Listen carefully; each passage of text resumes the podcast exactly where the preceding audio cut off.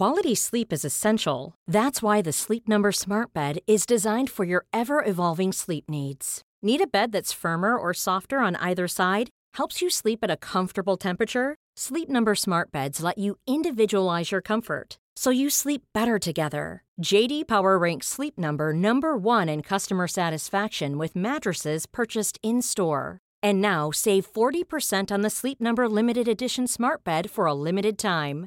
For JD Power 2023 award information, visit jdpower.com/awards. Only at Sleep Number stores or sleepnumber.com.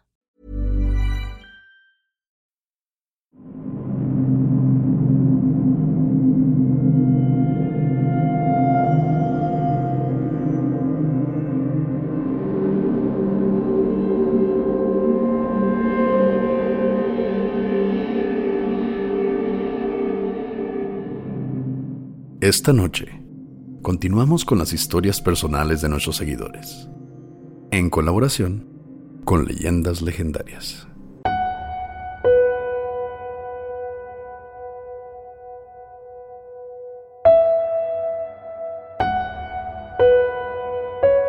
Estás escuchando Señales Podcast.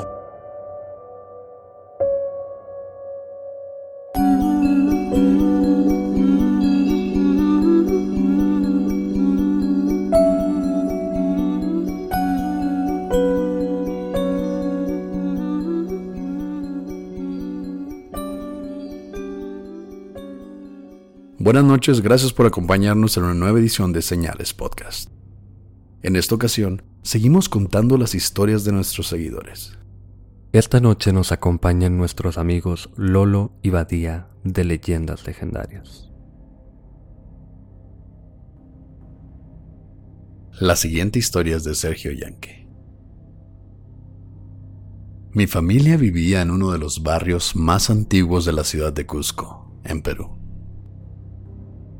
Es una zona llamada San Blas, muy cerca del centro de la ciudad, que ahora es un área turística, llena de hoteles y negocios. El terreno ha sido propiedad de mi familia materna desde hace cinco generaciones, que poco a poco se fue vendiendo por lotes, aunque aún conservamos una gran parte. Es seguro que cada comprador nos buscara solo unos días o semanas luego de construir sus negocios. Asustados o molestos, por el hombre del sombrero que deambula entre los pasillos de local a local. A veces se le ve sentado en alguna silla o caminando sin aparente rumbo. Y de pronto, de un momento a otro, ya no está.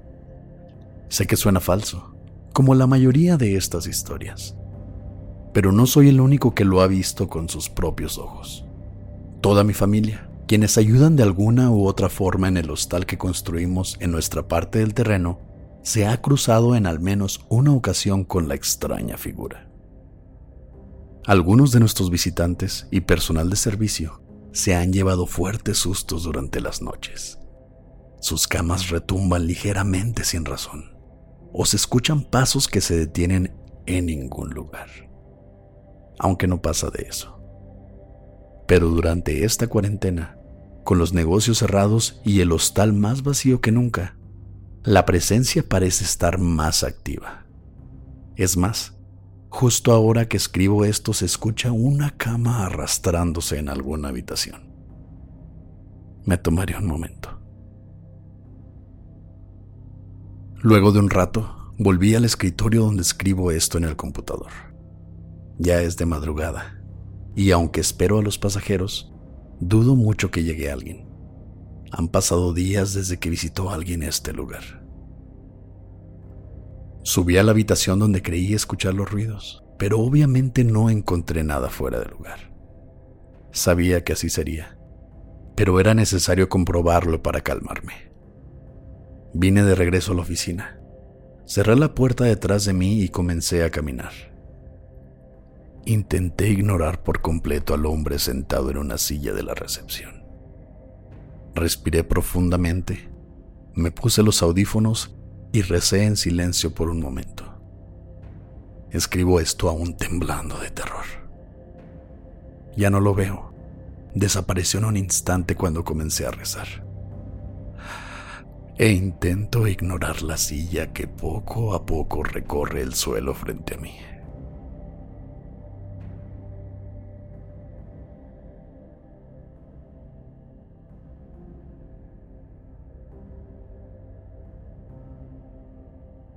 Sak Nikte Ergali. Cuando era solo una niña de primaria, era habitual que despertara sudando y llorando gracias a constantes pesadillas. Mi pequeña mente, aún aterrada, estaba convencida de ver sombras, figuras fantasmales y demás entre la oscuridad de mi habitación. Cansada de no poder dormir y despertar con tanto miedo, le dije a mi madre una noche que deseaba ver un ángel.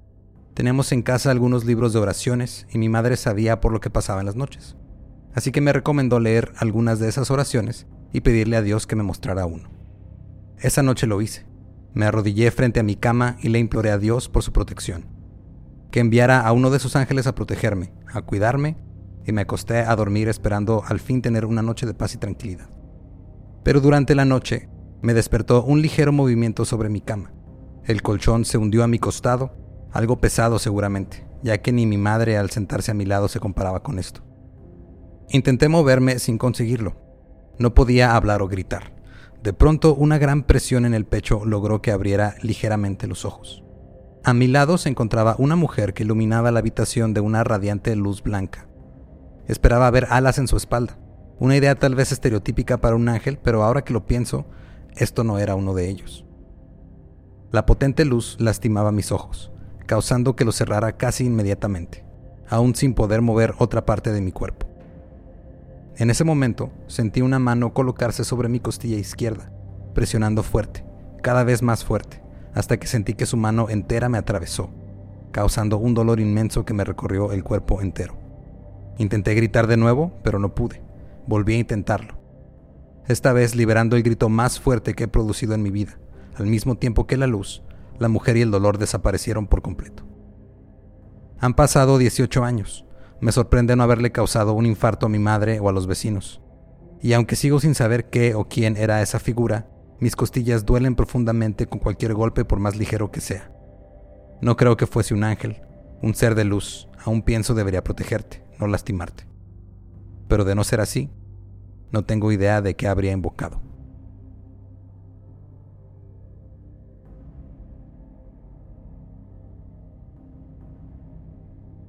Desde que tengo memoria, mi familia se ha mudado de una casa de renta a otra. No tiene nada de malo realmente, pero nuestro sueño era tener nuestra propia casa algún día. Y así fue. Cuando tenía 15 años, mis padres tuvieron la oportunidad de comprar la casa enfrente a la que alquilábamos en ese momento.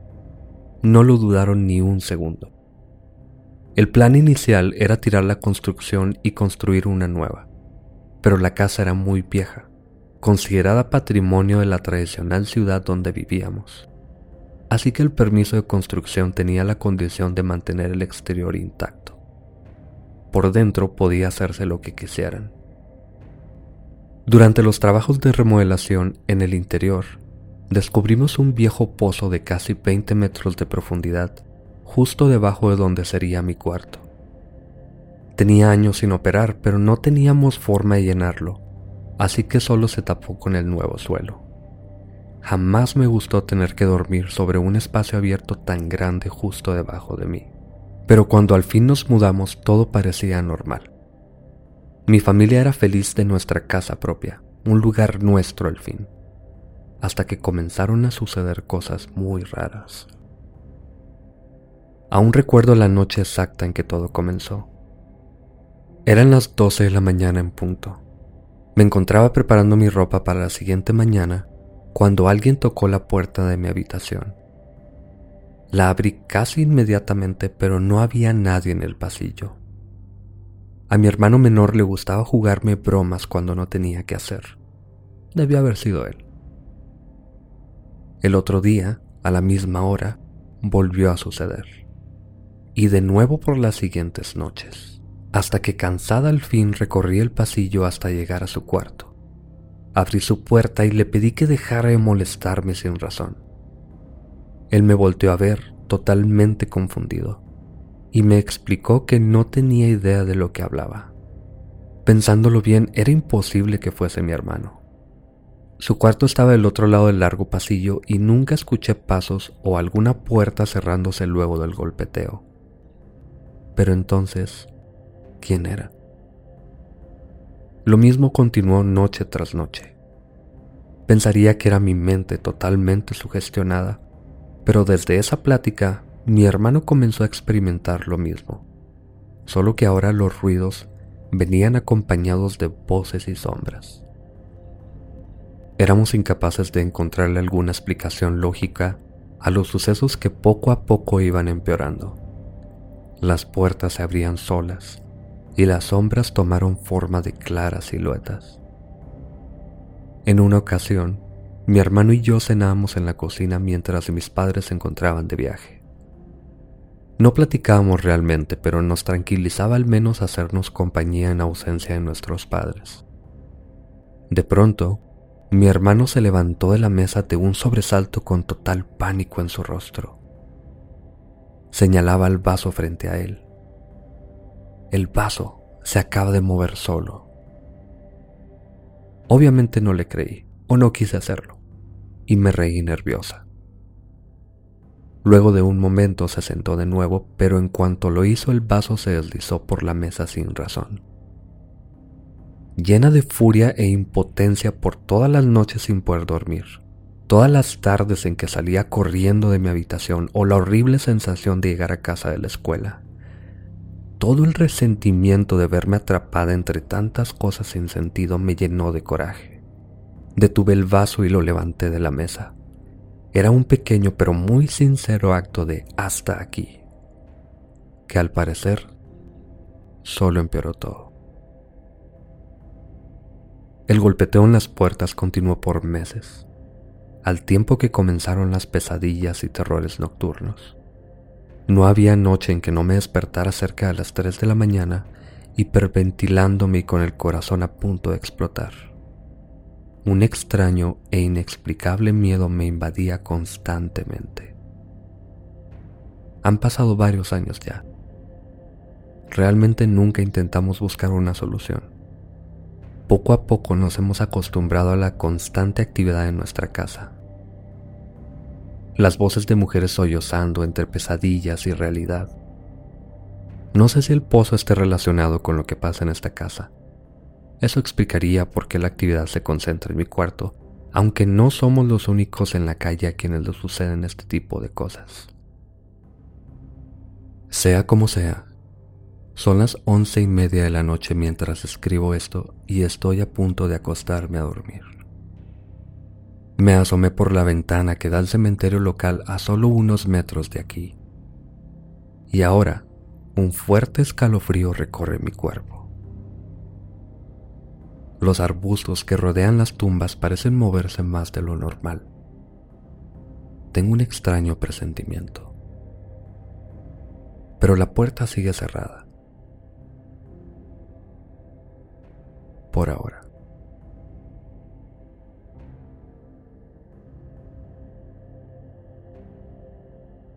Julie Méndez. Hace mucho tiempo, cuando era apenas una niña de 5 o 6 años, mi familia celebraba el Día de la Independencia en casa de mis tíos. Yo vestía orgullosa de tradicional Adelita, mi hermano, tres años mayor que yo, de típico charro. Y aunque llegamos a tiempo a la cena familiar, toda esa tarde corrimos y jugamos por las calles de Xochimilco con nuestros primos. Yo estaba bastante molesta con ellos, no quería ni ir a su casa y es que por ser mayores no me dejaban jugar con sus cohetes pirotécnicos. Es más, ni una luz de bengala o varita de hadas, según yo, no me quisieron dar. Así que entre la molestia y el cansancio, mi hermano y yo terminamos por caer rendidos en camino al lugar. Mis padres pensaron que estaríamos más tranquilos dentro del coche, un viejo sedán familiar que estacionaron justo a un lado de la entrada a la casa. Mis padres y tíos se encontraban en el jardín de enfrente, así que nos separaba solo la valla laminada por la que nos podrían escuchar si nos despertábamos.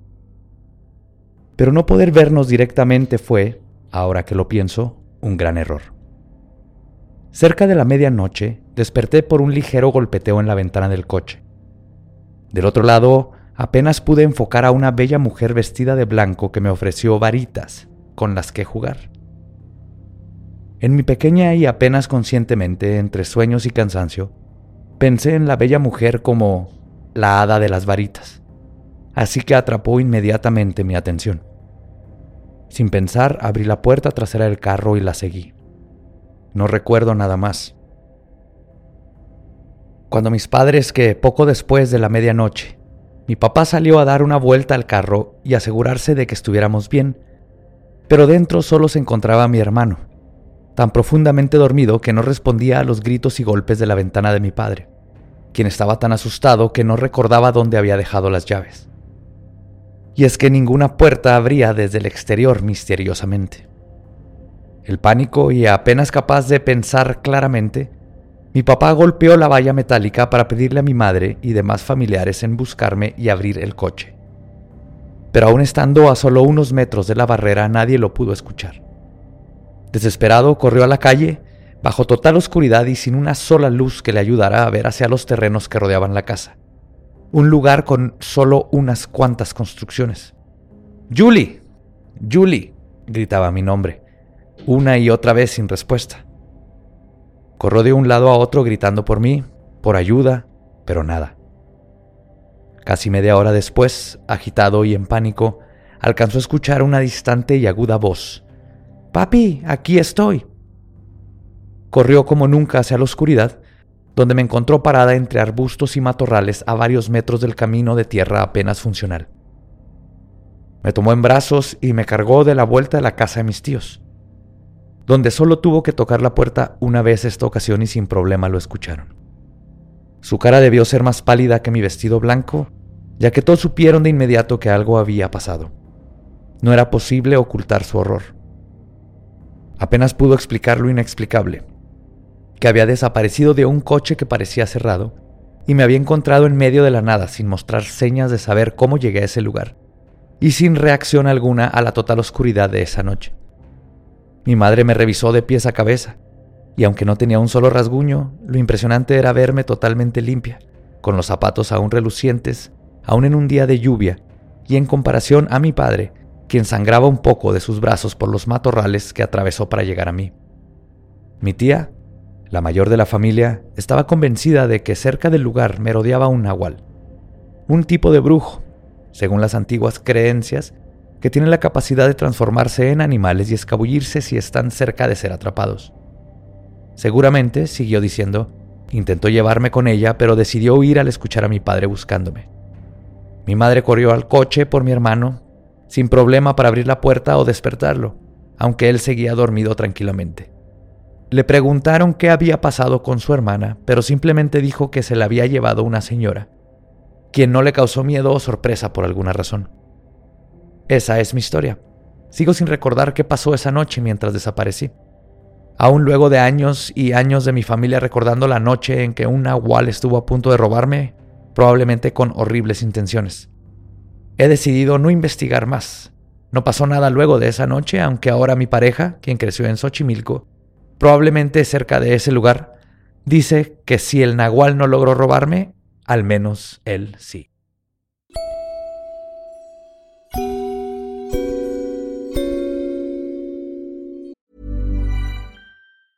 Tired of ads interrupting your gripping investigations? Good news. Ad-free listening is available on Amazon Music for all the music plus top podcasts included with your Prime membership. Ads shouldn't be the scariest thing about true crime. Start listening by downloading the Amazon Music app for free or go to amazon.com slash true crime ad free. That's amazon.com slash true crime ad free to catch up on the latest episodes without the ads.